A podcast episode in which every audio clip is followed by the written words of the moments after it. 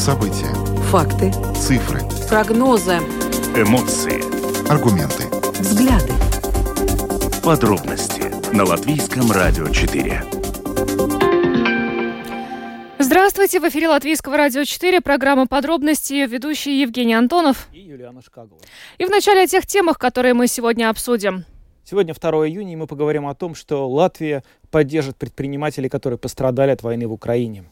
Далее поговорим о ценах на бензин. Дело в том, что, к сожалению, цена 95-го бензина в Латвии впервые превысила э, 2 евро за литр. Тем временем Сейм Латвии выдал депутата Мартинша Бондарса для уголовного преследования. Обсудим эту тему. Ну и поговорим также о том, что актер Джонни Депп выиграл иск о клевете у экс-супруги. Как этот громкий судебный процесс изменит Голливуд, сегодня обсудим тоже в нашей программе. Добавлю, что видеотрансляция программы «Подробности» доступна на домашней странице Латвийского радио 4, lr4.lv, на платформе РусЛСМЛВ, а также в социальной сети Facebook на странице Латвийского радио 4 и на странице платформы РусЛСМ. Слушайте записи выпусков программы «Подробности» на крупнейших подкаст-платформах. Также наши новости и программы можно услышать теперь в бесплатном мобильном приложении «Латвия с радио». Оно доступно в App Store, а также в Google Play. Ну а далее обо всем по порядку. Самые важные темы дня. Подробности. Программа «Подробности» на Латвийском радио 4. Поговорим о том, что государство поддержит латвийских предпринимателей, пострадавших от войны в Украине. Соответствующие поправки к закону сегодня концептуально одобрил парламент. Да, эта поддержка будет доступна предпринимателям, которые пострадали от последствий военной агрессии, таких как снижение спроса, товарооборота, расторжение существующих контрактов, перебои с поставками, рост цен, а также затруднение дальнейших инвестиций. Ну что из себя представляет этот пакет поддержки, э, нам сегодня рассказал заместитель госсекретаря Министерства экономики Раймонд Лапинш. Эта поддержка, конечно, не заменит ни рынок, ни само действие предпринимателей. Это инструменты в тот момент, когда компания сама, предприятие хочет переориентироваться или на экспорт, или по доставкам. Это дает времени их финансовую поддержку за это время, пока переориентировка идет. То есть то, что предприниматели смогут получить это э, гарантии и кредиты для оборотных средств и для инвестиций, конечно, но сейчас очень важно то, что компании могут получить оборотные средства. А, во-вторых, очень важный инструмент – это экспортная поддержка, поддержка экспорт-кредита. То есть предприниматели, которые уходят из одного рынка и входят в другой, они встречаются уже на рынке с конкуренцией. И одна из позиций конкуренции – это возможность оплату отложить. А, то есть ну, почти все хотят, чтобы скажем, 60 дней откладывали оплату по доставке, и этот э, экспорт-кредит инструмент дает эту возможность предприятию получить поддержку, чтобы она могла на экспортном рынке работать без всяких лишних рисков. И четвертый инструмент это более э, связан с э, большими переменами. Например, если нужны дополнительные инвестиции, чтобы улучшить продукцию или поменять продукцию, потому что на другом рынке, на новом рынке нуждаются немножко в улучшенном продукте, или из-за измены доставки, там, например, на металл, меняется немножко производственный процесс. Тогда для инвестиций а, предприятия могут получить инвестиции в капитал компании и потом уже могут переориентировать свое производство. Эти инструменты самые-самые главные. А, то же самое было в ковиде. Это э, финансовые инструменты, они не так слышны, потому что предприятия их используют и не ходят Э, в округе не говорят, что вот мы получили, потому что, э, но это первый самый э, во всех кризисах первый удар идет по оборотным средствам. То есть компания нуждается в более большом объеме оборотных средств, и вот таким образом это и поддерживает. Правильно ли я понимаю, что, в принципе, эти инструменты работают в том случае, если предприятию удается переориентироваться, и у него, то есть, есть вот этот вот период, когда государство... Да. А если не удается переориентироваться? Тогда она банкротируется. А если предприятие не может переориентироваться, а весь смысл предпринимательской деятельности тот, что если есть рынок, на этом рынке компании зарабатывают. А если рынка нет и нет возможности переориентироваться, государство никак не может платить эту потерю. Тут ну, невозможно работать по-другому. Мы можем поддерживать какое-то время, пока компания переориентируется. Если возможно, конкретное предприятие не выживет. Рынка не заменить, не заменить никакими инструментами. Просто, ну, это математика. Это не, не потому, что государство жесткое или жестокое. А просто предприниматели в Латвии продают все, что 30 миллиардов в год. Государство само э, оперирует маленькой частью этих денег, то есть то, что заплачивается налогами. И государство получает деньги от, от жителей. И мы бы обанкротились очень быстро, если бы поддерживали ну, все компании, которые должны уйти от рынка. И так случалось очень много, даже без кризисов. Компании, которые потеряли рынки, уходят, и это не остается пустоту. А на этом месте всегда появляются новые компании, которые производят что-то другое, которые а, находят рынки.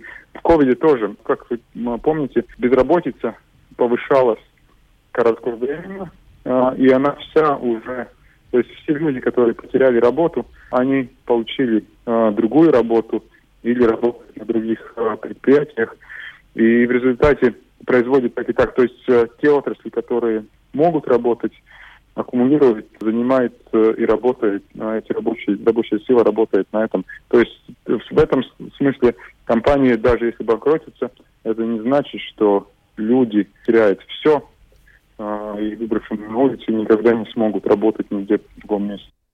Это был заместитель госсекретаря Министерства экономики Латвии Раймонд Лапиншин. Рассказывал нам про то, какие меры Министерство экономики Латвии намерено предпринять, чтобы поддержать предпринимателей страны, которые пострадали от войны в Украине. Ну а сейчас с нами на видеосвязи председатель правления Латвийской торгово-промышленной палаты Янис Энзинш. Господин Энзинш, добрый вечер.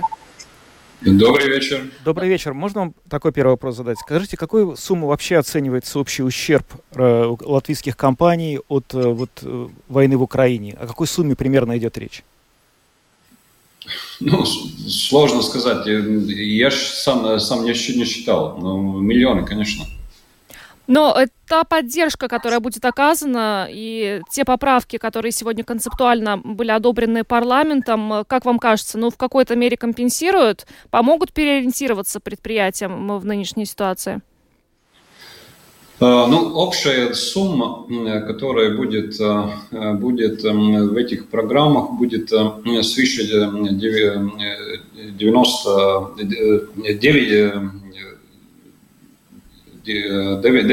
это 90, 90 да? Да. 90 миллионов, и, в принципе, ну, какая-то поддержка, конечно, это будет, да. И, ну, если мы смотрим, будет достаточно или не будет достаточно, да, нам надо иметь в виду, что, например, если насчет программ оборотных средств, да, поддержка, Э, там, в принципе, есть и отдельные компании, у которых как бы, ну, э, оборотные средства ну, самим не хватает уже десятки миллионов. Да? Так что ну, всем, всем эта программа, конечно, не поможет, но частично, конечно, поможет. Вот в Министерстве экономики нам только что сказал представитель, заместитель госсекретаря, что помощь помог, э, получат компании, которые намерены переориентироваться на другие рынки. А скажите, на какие рынки в целом сейчас могут переориентироваться? Вот компании, которые пострадали, в сторону каких других направлений они смотрят? Ну, весь мир, конечно, но, в принципе, возможности есть повсюду. Это, э, это как бы э, Азия, Азия, это, это другие страны Европейского Союза, конечно, да, это, ну, которые, естественно, наш, наш рынок, эм, есть продукты, которые идут, ну, в принципе, весь мир, э, весь мир, там, там без проблем. Вопрос, э, конечно, конкретных продуктов, э, ну, ну, как бы, тем тяжелее сам продукт, тем ну, сложнее его продавать где-то очень далеко, да, и так далее, да. Но, в принципе, рассматривается весь мир. Так что, но здесь надо, надо смотреть и э, на то, что как бы, нет, ну, как бы, на тот момент, что надо, э, надо, надо просто увеличить и э, как бы оборотные средства для того, чтобы ну, закупить те нужные исходные материалы, которых нуждаются предприятия. Да, просто здесь вопрос не только о э, как бы, пересмотрении как бы, других экспортных рынков, но и для того, чтобы быстренько ну, как бы, вообще продолжить работу, поскольку в короткий срок нужны для предприятий оборотные средства. Ну, и это, это потому, что ну, цены на на, на несколько ну, категорий очень увеличилось, да, и, ну, да. Но вы скорее оптимистично или пессимистично смотрите в этом направлении? Не, ну, конечно, конечно про, про, программа очень хорошая. Здесь будет вопрос немножко в другом моменте. Э, когда э, эта программа будет доступна уже практически предприятиям, поскольку ну, сегодня, как, как мы знаем, э, утверждалось парламентом, да, но там еще будет эм, правила Кабинета министров. А потом еще будет э, согласование, э, согласование с Европейской комиссией. Это, это все продолжит эту программу. И вопрос, ну, в каком э, дате будет, ну, возможно, эти программы уже практически использовать, да, и это будет очень такой важный вопрос, конечно. Ну что ж, здесь остается дождаться, и тогда уже непосредственно смотреть, да, как предприятия смогут воспользоваться этими программами. Э, ну что ж, большое вам спасибо за интервью. Янис Энзинч, председатель правления Латвийской торгово-промышленной палаты, был с нами на видеосвязи. Еще раз благодарим вас и благодарим хорошего вас, вечера. Всего доброго. Всего доброго. Э, да, ну, э, предприятия смогут э, освоить эту поддержку. Ну, как Янис Энзинч сказал, еще предстоит рассмотрение и в парламенте, и в кабинете министров, поэтому конкретных дат пока назвать нельзя. Но, тем не менее, как я понимаю, торгово-промышленная палата все-таки, ну, оптимистично смотрит в отношении этих инструментов, учитывая, что, да, возможно, всем предпринимателям они не помогут, но какую-то часть спасут от риска банкротства. Да, но мы не знаем дат, мы не знаем цифры, но с другой стороны мы знаем, о каких предприятиях в первую очередь идет речь. В аннотации к законопроекту, который сегодня концептуально поддержал Сейм, сказано, что это в основном предприятия металлообрабатывающей, машиностроительной, оборонной промышленности, строительной индустрии, информационно-коммуникационных технологий, а также импортирующих металлопродукцию из России и Белоруссии и пищевой промышленности. Эти вот компании этих сфер наибольшей степени пострадали. И, в общем, будем смотреть за тем, каким образом правительство сможет оказать им помощь в этой связи. Ну, а мы двигаемся дальше. Цена на 95-й бензин в Латвии впервые превысила 2 евро за литр. Это психологическая отметка, и долгое время экономисты гадали, когда же, в общем, цена за бензин превысит этот уровень. И вот, наконец, это произошло. Новость, конечно, не очень радостная, но, тем не менее, теперь нам остается только вот жить в этой новой реальности и смотреть за тем, каким образом мы э, сможем с этой ценой на бензин существовать. Э, вообще давно уже, конечно, и много говорят про то, что нас ожидает в этом году повышение цен на огромное количество разных энергоресурсов, на бензин, на электричество. Но вот э, цены на бензин выросли уже сейчас, в июне. Э, в Риге на заправках Circle K во вторник, 31 мая, самая низкая цена 95-го бензина составляла 2 целых и четыре тысячных евро. А с нами сейчас на связи Сергей Семенов, глава Союза торговцев и производителей топлива. Добрый вечер. Добрый вечер. Добрый вечер. Ну, э, мы уже ранее э, говорили, эксперты предполагали, что будет преодолена эта психологическая отметка 2 евро. А, ну, своевременно ли это произошло? Можно ли так вот сейчас это оценивать? Или все-таки э, вы ожидали этого повышения несколько позже? Ну, знаете, как правило, происходит такая вещь. Стоит ожидать каких-то экономических потрясений в мире, а в данном случае сработало ожидание шестого пакета санкций против России об ограничении экспорта или эмбарго на э, экспорт из России нефти и нефтепродуктов. Поэтому вот в, этом ожидании был скачок именно в понедельник до там 120 с лишним долларов за баррель на э, нефть марки Brent. Ну и ВТИ, кстати, тоже поднялась. Однако после принятия пакета э, немножко опустилась. Почему опустилась? Ну, потому что ситуация в мире, в принципе, такая сегодня. Если идет ограничение на экспорт российской нефти, а заместить ее чем-то надо, потому что при этой ситуации все равно нефть и нефтепродукты э, нужны всему миру. Э, но расчет был на то, что страны ОПЕК, ну в данном случае Саудовская Аравия, Катар, смогут заменить Россию. Однако ОПЕКовцы, несмотря на сегодняшнее совещание, э, директората ОПЕК сказали так, что если Россия снизит э, на определенных, ну, порядка хотя бы на 10% свою нефтедобывающую э, программу, то тогда ОПЕК сможет восстановить. Но тут тоже есть нюансы. Россия, России предлагается снизить это на 4 миллиона, а ОПЕК заявил так, что именно в чрезвычайной ситуации он может дополнительно выдать э, больше на 2 миллиона баррелей в день. Понимаете, да? Так. То есть пройдет, получится этот вариант, не получится.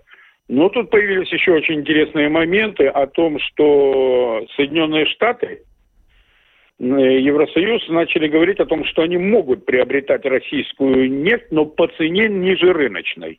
То есть они это мотивируют тем, что сегодня Россия с дисконтом продает, э, с дисконтом порядка 30 долларов за баррель, продает нефть и нефтепродукты Китаю и Индии. Особенно с учетом того, что в Шанхае э, коронавирус, ну, пандемия э, практически коронавируса закончилась, и Шанхай начинает резко увеличивать производительность, а значит, может повыситься спрос. Подождите, то есть я правильно Но понимаю, вот в этой ситуации можно ожидать снижения небольшого. Да, то есть получается, что рост вот э, цен на бензин, он произошел во многом на ожиданиях принятия Евросоюзом вот шестого пакета санкций. Этот э, пакет санкций был в итоге принят, и теперь мы можем считать, что это был такой вот всплеск, связанный с эмоциями, и, возможно, ну, цена пойдет правило, вниз. такое бывает. Когда вот появляются такие мощные политико-экономические решения, то рынок, естественно, сразу реагирует повышением цен, чтобы не остаться позади на всякий случай. Но это я говорю в понедельник. Сегодня, например, баррель нефти уже с утра строил 14 э, с небольшим, 114 э, небольшим долларов за баррель на лондонской бирже, а к, к середине дня он даже упал до 113,59. То есть даже сегодня небольшое понижение еще было. Угу. Ну, там где-то на полтора процента. А на латвийских заправках когда мы сможем это увидеть? И сможем ли? А вот я хотел бы очень задать этот вопрос нашему правительству. Мы неоднократно обращались, что предлагали три варианта э, чтобы потребитель в Латвии хотя бы не достиг вот этого и не дергался от этого скачка до двух евро или рядом с ним. Варианты были, тем более 2 мая правящая коалиция проголосовала за то, чтобы э, не добавлять э, биотоплива э, к фосильному топливу. Вопрос несколько раз будировался, Сайм его отклонил. Мы предлагали и другие варианты. Польский вариант, где поляки снизили э, ПВН на топливо до 8%, мы предлагали снизить хотя бы до 12%. Это все равно дало бы экономию, сами понимаете, хорошую. Ну, в смысле, снижение цены это как минимум на 12-14 центов.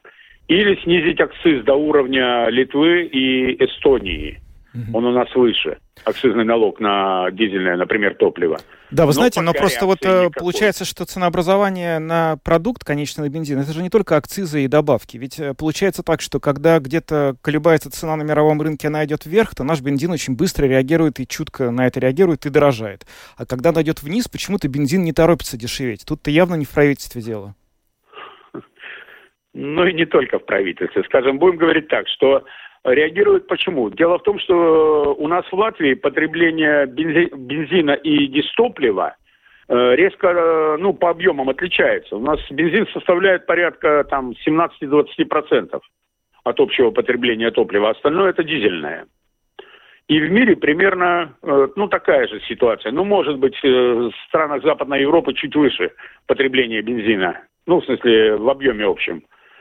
Поэтому запасы бензина э, довольно-таки не, не, небольшие по сравнению с запасами дизельного топлива.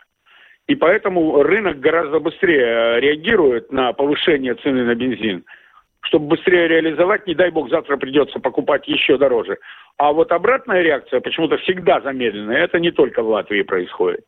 А в Литве и в Эстонии сейчас такая же картина наблюдается? Да, у них тоже скачок был. Угу. Э, в Эстонии там вообще э, не 2 евро, и, как у нас говорят, 4 тысячных, а там уже в сотых и десятых доля евро было угу. на бензин. Но бензин подскочил вообще во всех европейских странах. Скажите, какие вообще сейчас вот можно принять меры? То есть вы сказали про то, что может сделать правительство, но вот э, в целом э, вот бензин пробил эту психологическую отметку в 2 евро. Теперь получается, что нет никаких, по идее, для него препятствий, чтобы расти выше. Есть ли какой-то вообще Наоборот, предел, до я какого... думаю, что... До которого... Нет, извините, перебиваю, Да. но я думаю наоборот, что вот с учетом того, что уже как-то ситуация э, выяснилась э, с эмбарго на российские нефтепродукты, сейчас зависит только от того, будет Россия снижать э, свою нефтедобычу, а это, скорее всего, к тому пойдет по одной простой причине. Вы понимаете, эмбарго не только на про- реализацию нефтепродуктов, и есть также эмбарго на поставку э, ну, санкционное требование на поставку в России э, запчастей, комплектующих для нефтедобывающего оборудования от того же Shell. Shell ушел из России. В связи с этим в России может снизиться добыча. А уже исходя из этого, ОПЕК, несмотря что они союзничают м, э, с Россией, та же Саудовская Аравия и Катар, могут договориться с Россией, что Россия снижает, они увеличивают э, ну, добычу нефти, а это, соответственно, приведет к некоторому удешевлению. Скажите, а вот э, вы почувствовали, может быть, вот э, производители, э, продавцы бензина, заправщики, что люди реально в Латвии стали меньше покупать бензин? Вот все время говорят, что рост цен приведет к тому, что э, бензин станет менее популярным, станут люди меньше ездить на машинах. Это действительно происходит или пока еще такая, такое явление не началось? Вы два вопроса в один хотите загнать, что люди станут ездить меньше на машинах или, наоборот, будут покупать меньше бензин. Понимаете, какая ситуация? Я недаром сказал, что акцизный налог в Литве и в Эстонии ниже, чем у нас. Соответственно, и в этих странах э, наши пере- не только перевозчики грузовые, но и зачастую на границе с Латвией люди едут заправляться туда. У нас, например, на заправках приграничных с Литвой э, а, объем продаж дневной упал примерно в 2-3 раза того же бензина. Вот вам ответ. Люди едут заправляться, ну, берут заодно и продукты, едут заправляться в Литву, и все нормально, возвращается назад, он неделю может ездить. Ограничений никаких. Заправил полный бак, налил канистру, и все, человеку хватает. А наши заправщики из-за высокого акцизного налога, отсюда, естественно, прибавляйте ПВН, прибавляйте госпошлину и определенную маржу. Кстати, маржа торговцев горючим практически не меняется с 90-х годов. Она как была в размере 3-5 центов, так она и остается. Это максимум 5 Но э, на литр, я имею в виду. Да, но обобщая э, наш с вами разговор, все-таки, ну, сейчас не стоит э, покупать бензин по этой цене, потому что вверх, скорее всего, еще больше, ну, не пойдет, да, это, эта стоимость. Ну, вверх, я надеюсь, что не пойдет, а насчет того, что не покупать, ну хорошо, как быть с транспортом, который ездит на бензине, те же, ска- скажем, скорые помощи, э, те, те же машины полиции, те, тот же транспорт, который не на дизеле, например, небольшие машины доставляют про товары в магазины. Ну, куда им, им куда деться? Они все равно будут вынуждены заправляться. Ну да, но я имею в виду впрок, как у нас иногда любят э, приезжать на заправки ну с да, канистрами. здесь я, конечно, при таких ценах не советовал бы запасаться. Мгм. Если был такой этаж где-то порядка месяц назад, когда цена была в районе 1,8 с э, копейками, 1, э, даже до 1,9 доходило, уже тогда народ начинал, ой, давайте зальем. Ну сколько, ну сколько зальешь? На всю жизнь не зальешь. Скажите, а вот э, насколько эти, этот рост цен бьет по бизнесу? Э, к- Компании, которые совершают перевозки, это же тоже очень может привести к очень большому удорожанию других услуг. А я вам еще раз повторю. Вот эти компании перевозчиков, они заправляются в Польше, в Литве, э, в Эст- даже в Эстонии.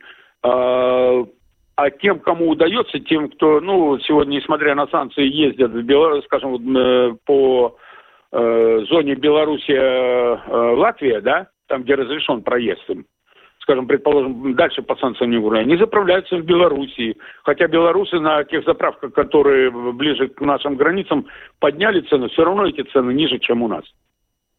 Вот в чем проблема вся. То есть наши перевозчики от нас убегают. А вот Министерство финансов никак не хочет это принять. Они говорят, что вот мы заработали, э, ну, получили прибыль э, э, с акцизного налога выше, чем планировали. А посчитать то, что мы потеряли за счет уход нашей клиентуры, тех же дальнобойщиков, перевозчиков, это что-то никто не собирается сделать. Хотя, по-моему, эти суммы давно бы компенсировались чисто объемом продаж. Ну что ж, большое вам спасибо за интервью. Сергей Семенов, глава Союза торговцев и производителей топлива, был с нами на связи. Еще раз благодарим вас и хорошего вечера. Спасибо вам. Всего доброго, вам тоже Спасибо. хорошего вечера. Ну а мы далее поговорим о том, что сегодня Сейм удовлетворил запрос а, прокуратуры и выдал для уголовного преследования председателя бюджетно-финансовой комиссии Сейма Мартинша Бондарса, представляющего объединение для развития ЗА.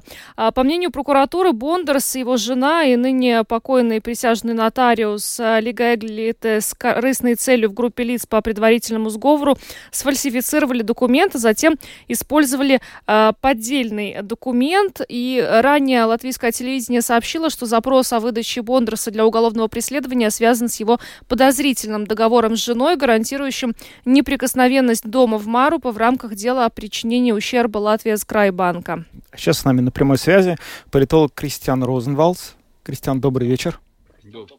Добрый вечер, Кристиан, да, на, на видеосвязи с нами. Кристиана, хотелось бы сначала спросить, ну вот когда э, Мартин Бондарс на самом деле возглавил бюджетно-финансовую комиссию Сейма, много было вопросов и э, недопониманий в связи с тем, ну вот как человек с таким, скажем, бэкграундом э, мог быть назначен главой э, такой комиссии парламента, почему объединение э, для развития ЗА вообще выдвинуло его вот на этот пост. У вас есть сейчас ответ на этот вопрос? Ну, честно говоря, мне не было тогда ответа, и нету сейчас ответа. Да? Потому что э, видно одно, что э, несмотря на то, что Мартинч человек умный, образованный, э, и ну, можно разных его качеств здесь при, при, при, э, на, э, упомянуть, но на самом деле он не является э, лидером харизматическим, его не совсем понимает народ, когда он говорит, в том числе сегодня, когда он ссылается на Битлов э, или на кого-то другого, э, он говорит как бы для себя понятные фразы, но это не то, что ну, народ может как минимум про- ну, перевести для себя в понятном себе языке. Да. Из этого мне всегда казалось, что его присутствие в партиях, где он был, ну, я помню еще, когда он был, э, работал в, э, у, у Вайра Вити Фрейберге как э, заведующий канцелярией, он потом пошел в Тазуме Бривибай, потом он пошел, там, делал региональный альянс, потом он или то возглавлял под- перед выбором как такой, условно, штатный красавец, да. Потом также он перешел потом атеистыбой паре, еще там не помню, сколько партий было по, по, посередине, но это было не потому, что у него есть избиратель, это я вижу больше, что он присоединился, потому что у него есть, э, как бывшего баскетболиста, своя команда, которая тоже является ресурсом. Э, Это и команда, которая может выполнить какие-то работы. Я помню, как он присоединялся, например, к той же региональному альянсу, когда он пришел сразу со своей всей ну, как бы, командой предвыборного штаба, всех остальных у- отстранили, вот будем мы, мы все сделаем, да. И также как под это подействуют и его какие-то а, источники финансов, потому что на самом деле не будем скрывать, сейчас э, за деньги ты можешь купить избирателя, а без денег и даже с хорошей идеей ты не всегда можешь к избирателю достучаться. Из этого я думаю, что в этом случае мы должны смотреть не чисто таком простом политическом а, а, а, а, в, а в разрезе это. Это просто он, он, он является а, ресурсом а, для партии. Кто эти источники? Какие там банки? Кто является именно реальными спонсорами. Честно говоря, я не знаю, и не, я не из тех, э, вы меня знаете, которые там делают какие-то там, э, ну, кустарные или э, непроверенные слухи распространения. Я не знаю, я не, я, я я не хочу про это говорить. Я просто не, не до конца все для себя выяснил. Но то, что я знаю, что у него есть команда, и у него есть свои источники инфор- финансирования, это, это и является его ресурс. Но не его популярность, потому что, еще раз, его все знают, он на виду, но то, что он на виду, это не всегда значит, что за него голосуют. А, Господин Розенвалдс, а можно вот э, уточнить у вас, вот то, что выдача происходит сейчас, фактически за 4 месяца до выборов, это является ли случайностью и какое вообще это окажет влияние на ход э, предстоящей кампании? Я думаю, что на ход кампании это никак не будет повлиять, потому что, еще раз повторяюсь, я не вижу э, именно тот ресурс, э, ну, который был бы э, в этой партии, э, в этом, в этом э, у Мартинша Бондарс для этой партии, не так, что типа за него голосуют, это, это не Лембергс. у кого есть и свои плюсы, и свои минусы. По большому счету, если мы говорим про него как э, политика, он серого массы. Ну, хотя он выглядит хорошо, да, и, ну, он на виду, он в публичных медиа, его видят, когда он приходит. Когда я, вы меня сейчас, сейчас бы спросили, или я бы вас спросил, а чем, он, чем вам помнится за, например, там, действующую каденцию Сейма за три эти года и там 8 месяцев, чем вам помнится Мартин Бондарс? Я думаю, что кроме того, что он просто был видный, я думаю, что ничем. Хотя, когда мы спрашиваем его или под него, тогда он типа говорит, что он привел в порядок чуть ли не всю банковскую систему или что какие-то другие публичные высказывания, которые у всех политиков ну, сейчас можно хорошо придумать, если захочется. Но мне лично, честно говоря, мне он никак ничем не помнится, а, чтобы я, например, о, да, я хочу продолжение вот того процесса, я хотел за него голосовать. Но такого же нет. Ну, э, голосование по поводу выдачи депутата в парламенте не первое сейчас, но э, После э, запроса прокуратуры Бондарс принял решение уйти с поста председателя бюджетной комиссии и не баллотироваться в 14-й Сейм. А ранее депутаты, которых выдавали, не принимали подобных решений. Э, как вам кажется, с чем связано такое решение со стороны Бондарса? Я думаю, что он сам устал от этого, и он сам понимает, что он бьется в не ту дверь. Да. Он был хорошим, э, на самом деле даже, ну да, там была проблема, за что его осудили, это еще другой вопрос, о чем мы можем поговорить. Но по большому счету он был там на своем месте. Он, возглавлял банк, видно возглавлял, и э, не было бы плохого э, владельца банка. На самом деле не, не так все плохо было бы и для карьеры он может на самом нормально вернуться в нормальное бизнес-поприще и там заниматься. И на самом деле то, что мы говорили с вами тоже в эфире по поводу других политиков, то же, то же самое про Нила Ушакова и других. На самом деле в политике очень важно э, не только зайти, но иметь э, выход. Иногда запасной выход, ну как минимум держать выход при себе, ну на, на, на, на, на, на виду. Да? А, я думаю, что Мартинч, он, он, ну, он там засиделся не в том плане, что, он, ну, что это плохо ну, для нас. Ну, это другой вопрос. Но для себя. Я думаю, что он э, видит даже... Я даже думаю, что он счастлив за это. Если, ну, другой вопрос по поводу этого э, субъекта э, дома – потому что я понимаю ту ситуацию, что есть жена, которая там имела землю, хотя она имела только землю, как мы сейчас видим э, в э, описаниях, а дом, и потом до стройки они уже ну, как бы вместе финансировали, но все равно там есть, но это такой случай, где, за которого я бы не э, не, не делал бы такого громкого шума из, из прокуратуры.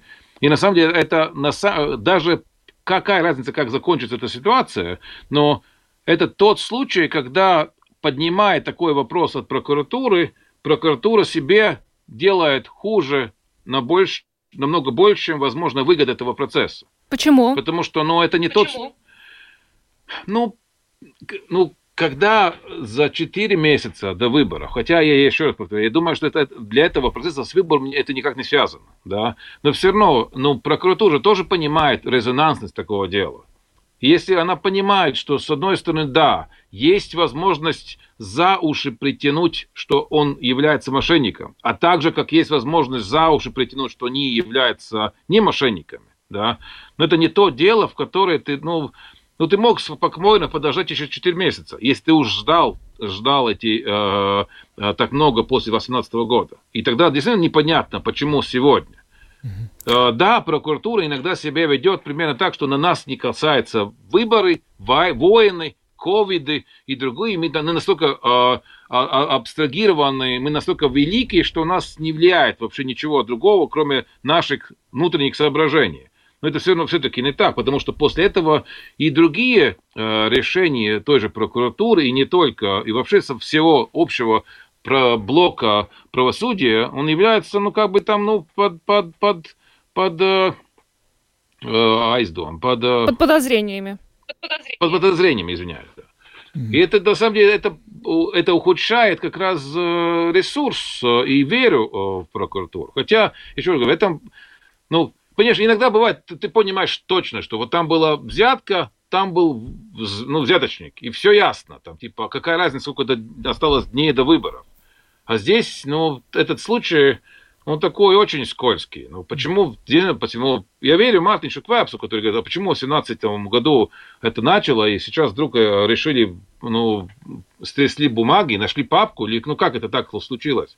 И тогда хоть как минимум, хоть хочется в таких ситуациях от прокуратуры спрашивать, или от генпрокурора, который как бы, ну, мне он симпатичен очень, хочется, чтобы, ну, действительно, у нас была сильная правозащита, да, и мне, э, мне тогда хочется, чтобы они как минимум объяснили, почему это там сегодня, э, ну, ну, даже человечески ошиблись, ну, типа, да, забыли там, ну, вот подняли папку, нашли, забыли, что там человек был, ну или ну, все равно как-то объяснить это все. Скажите, а может ли Потому это... что если вы читали эту фабулу, ну фабула же такая, ну, сверхинтересная. С одной стороны, и ты можешь поверить жене, но это жена, э, мать подарила землю э, дочери, которые потом с мужем построили дом. Причем тут э, вообще э, деяние Мартинша Бондарс. А может ли это вот э, то, что сейчас это дело перес... может ли то, что это дело сейчас начала пересматривать вот прокуратура, вы сказали, может ли это привести к тому, что как-то это повлияет на судьбу вот этого громкого дела Крайбанка, потому что там же было очень много э, пострадавших, далеко не все из них, в общем, получили компенсацию, на которую рассчитывали. Может ли вот то, что сейчас мы видим в случае с Бондарсом, стать началом как-то более чего-то глобального, как вы считаете? Не, ну вот, вот вы очень правильно заметили, что иногда мы смотрим только одного потерпевшего.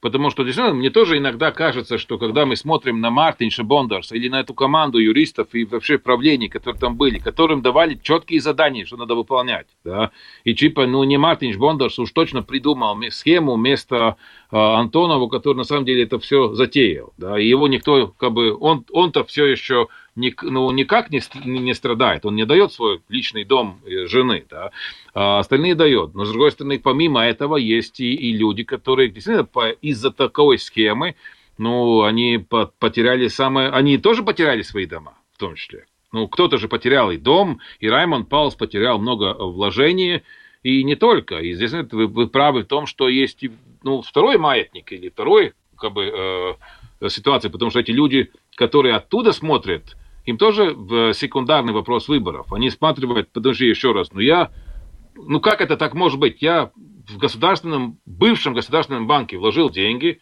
государство обеспеч, как бы обеспечивает э, все эти э, вклады, и, и не только, а я все еще не получил обратно свои, там, как Паус, по-моему. Сколько там потерял? Миллион он в целом потерял? Ну, говорят про 3 миллиона даже. Говорят про 3. Ну да, ну а как это так может быть? Ну? И, с другой стороны, и а одновременно Мартинч является красавцем, который все еще живет в доме, а, а другие дом потеряли. Из-за этого это тоже такое. Но вы правильно заметили, что это не только вопрос, который, например, сейчас на повестке дня мы смотрим и жалеем только Мартинча Бондарса, в том числе и я. А вы и меня затронули, а, извиняюсь. Там есть мой сосед, который, может быть, потерял намного больше, чем Мартин сейчас может потерять. Ну что ж, большое спасибо ну, за интервью. Спасибо. Кристиан Розенвалдс, политолог, был с нами на видеосвязи. Еще раз большое спасибо и хорошего вечера, Кристиан. Спасибо, всего доброго. Спасибо. Ну а мы двигаемся дальше. Поговорим об одном из самых громких э, звездных судебных дел. Да. Буквально на днях в Америке закончился один из самых громных, громких судебных процессов последних лет, процесс, за которым наблюдали, в общем, зрители и э, телезрители, кинозрители всего мира. Знаменитый актер Джонни Депп э, выиграл суд против своей бывшей супруги Эмбер Хёрд. Она обвиняла его в том, что он э, в, в их браке применял насилие. За прямой трансляцией оглашения вердикта наблюдало в прямом эфире более трех миллионов человек. Это состоялось в событии вчера. И вот э, сам судебный процесс начался еще в апреле 22 года, э, полтора месяца назад, и он 1 э, июня жюри объявило, что обе стороны виноваты в клевете, но присудило Джонни Деппу большую компенсацию. Он получает 10 миллионов за моральный ущерб и 5 миллионов в качестве штрафных санкций. Хёрд присяжные назначили 2 миллиона за моральный ущерб. Какое значение это дело будет иметь для индустрии кино, мы сейчас поговорим с кинокритиком Вадимом Агаповым, который с нами на прямой телефонной связи. Добрый вечер. Добрый вечер. Добрый вечер, Вадим. А, ну, вообще, э, и сам Джонни Депп, и его адвокаты э, доказывали в суде, что эти ложные обвинения Эмбер Хёрд разрушили карьеру Деппа. Как вам кажется, ну, насколько сейчас эта карьера может возобновиться? Как это работает вообще в киноиндустрии? То есть э, есть подозрение, актер как бы стоит в стороне, подозрения снимаются, и он возобновляет свою э, карьеру. И как, какие у вас прогнозы насчет э, Джонни Деппа? Ну, во-первых, нужно иметь в виду, что у каждой компании свои э, свой кодекс негласный. И, как я понимаю, в первую очередь речь шла о студии Диснея, потому что они как раз к скандалам на семейной почве относятся очень-очень настороженно. Меня слышно, да? Да, да, да. слышно вас очень хорошо. А, все, хорошо. А, относятся настороженно, и поэтому несколько карьер уже слетало. Это было много случаев уже по этому поводу. Скажем, Пиви Херман знаменитый, да, с которого начиналась карьера Тима Бертона, который как раз Джонни Депп и раскрутил. Был фильм «Большое приключение Пиви» из-за того, что Пиви Херман а, был застигнут да, в в мужском туалете, я выяснила, что он гомосексуалист, мы прервали все контракты, несмотря на очень выгодные предложения. Сейчас ситуация немножечко другая, потому что Депп сам сказал, что он со студией Диснея э, работать больше не намерен. Что э, говорить о других студиях, там другой кодекс э, действует, и, скажем, Warner Brothers не собирались прерывать никаких э, отношений с Джонни Деппом. И здесь важно учесть, что суть самого спора в суде. Эмбер Херт не обвиняла Джонни Деппа в насилии. Это были косвенные обвинения. Она написала статью о том, что она подвергалась домашнему насилию, в которой имя Деппа не было ни разу упомянуто. То есть это очень особый специфический случай, когда человек отстаивает свое имя в суде по косвенным обвинениям вот так вокруг него сплелась э, паутина намеков, э, косых взглядов, отсылочек, да, что ему перестали предлагать выгодные контракты на студии Диснея. Угу. И он свое доброе имя отстоял. Это не вопрос бизнеса. А вот то, что это так произошло, то, что это на самом деле так работает в индустрии с компанией Disney или только одной, или с некоторыми другими, на самом деле это ведь само по себе показательно. Получается, что намеков, невысказанных каких-то обвинений достаточно для того, чтобы ну, практически э, свести на нет карьеру такого известного популярного актера, как Джонни Депп. Вот в этом смысле этот процесс и результат суда, который принес Деппу победу вот в этом э, судебном иске, он может как-то изменить эту ситуацию в Голливуде? Я думаю, вряд ли, потому что это не проблема Голливуда, это проблема искусства вообще. Искусство так и действует. Намеками, полунамеками, аллегориями, метафорами. Каждый интерпретирует, понимает в, в меру своей э, продвинутости. И поэтому такие случаи, такие скандалы будут возникать. Мало того, именно из-за того, что э, привлек э, процесс над Депом такое внимание – на фоне кризиса во всем мире, да, люди отвлеклись от всех своих проблем э, и сосредоточились на э, Депе и Херт. Это значит, что подобного рода скандалы будут привлекать к себе внимание и впредь, по крайней мере, на ближайшие 2-3 года. Может быть, они будут э, созданы сознательно. Вспомните Оскар, э, номинация на Оскар, да, вот эта вся церемония, она теряла в рейтинге последние годы. И только в этом году был всплеск, опять же, из-за скандала, связанного с насилием, и очень многие решили, что это, скорее всего, подделка, трюк специально, чтобы привлечь внимание зрителей. Ну, вообще, э, вся эта история с Джонни Деппом э, была еще на слуху э, на фоне скандала с Харви Вайнштейном. Но вот, э, как вам кажется, э, Почувствует ли актриса Эмбер Хёрд э, теперь на себе э, вот решение суда в США, который, в принципе, признал ее виновной в клевете? Я подозреваю, что ну, это, конечно, зависит от э, психологического состояния актрисы, но, э, как правило, в такого рода ситуациях появляются фильмы или книги, которые описывают все происходящее с точки зрения той или иной стороны. Напомню, что хотя Джонни Депп и выиграл этот процесс, но о том, что он тоже клеветал на Эмбер Херд, было указано, и он тоже должен заплатить 2 миллиона. Да? Это не 15, это понятно, что э, погашается эта сумма, но суть этого не меняет. То есть, если будет сниматься сериал, если дадут добро, правообладатели, то, конечно, скорее всего, будет и представлена и точка зрения Джонни Деппа, и точка зрения Эмбер Херт, тем более, что за ней, как я понимаю, может потянуться целое лобби, ведь Эмбер Херт э, позиционируется не просто как актриса, которая испытывает себя как женщина, как бисексуалка и так далее, и так далее. За права геев и бисексуалов, конечно, кто-то впишется. И конца и края этой истории мы не увидим, собственно, это и есть показатель хорошего материала для искусства, когда есть повод для различных толкований. Да, но знаете, вот действительно несколько лет назад много говорили про... Было очень много обвинений в адрес разных актеров и продюсеров по поводу того, что они совершали какие-то противоправные действия. Вот э, карьеру Кевина Спейси практически э, отменили на этом фоне. Джонни Депп стал практически тоже жертвой этого. Вот это движение, МИТУ, как угодно его можно называть, оно сейчас по-прежнему столь же мощно, столь же активно и, и также работает в Голливуде, как и тогда, или оно постепенно идет на спад? В каком сейчас все это состояние находится? С одной стороны, народ, конечно, от этих скандалов устал. Я, мне показалось, что триггером таким основным послужила ситуация с Романом Полянским, которого вот так неожиданно в Швейцарии арестовали. Хотя собственно, Полянский и не скрывался, да, это неуловимый мститель, который никому не был нужен. Он спокойно снимал фильмы в Европе, и только когда в Америке в связи с кризисом 2007 года возникли претензии к швейцарской банковской системе, Швейцария, чтобы не ссориться с Америкой, и в то же время, чтобы не выставлять все, э, открывать все счета да, своих вкладчиков, она решила пойти на такой дипломатический шаг. Ребята, вы не трогайте наши счета, мы вам зато поймали сексуального насильника Полянского, которого вы ищете там 40 лет.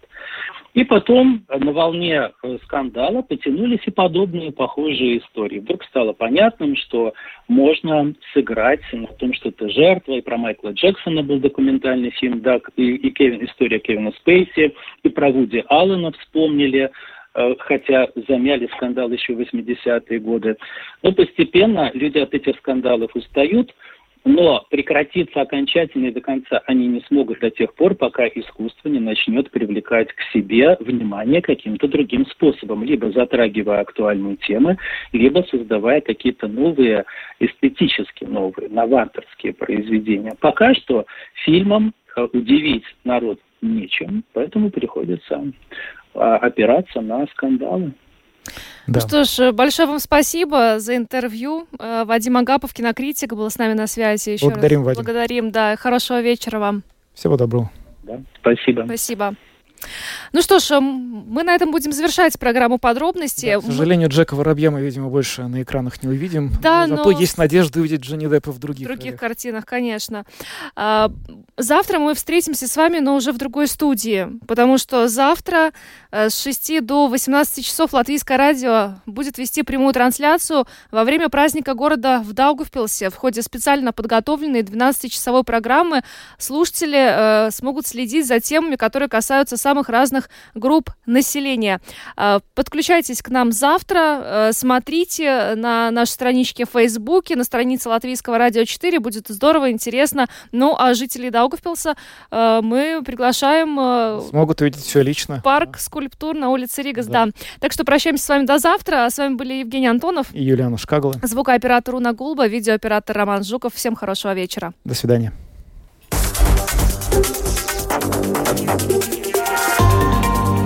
Латвийское радио 4. Подробности по будням.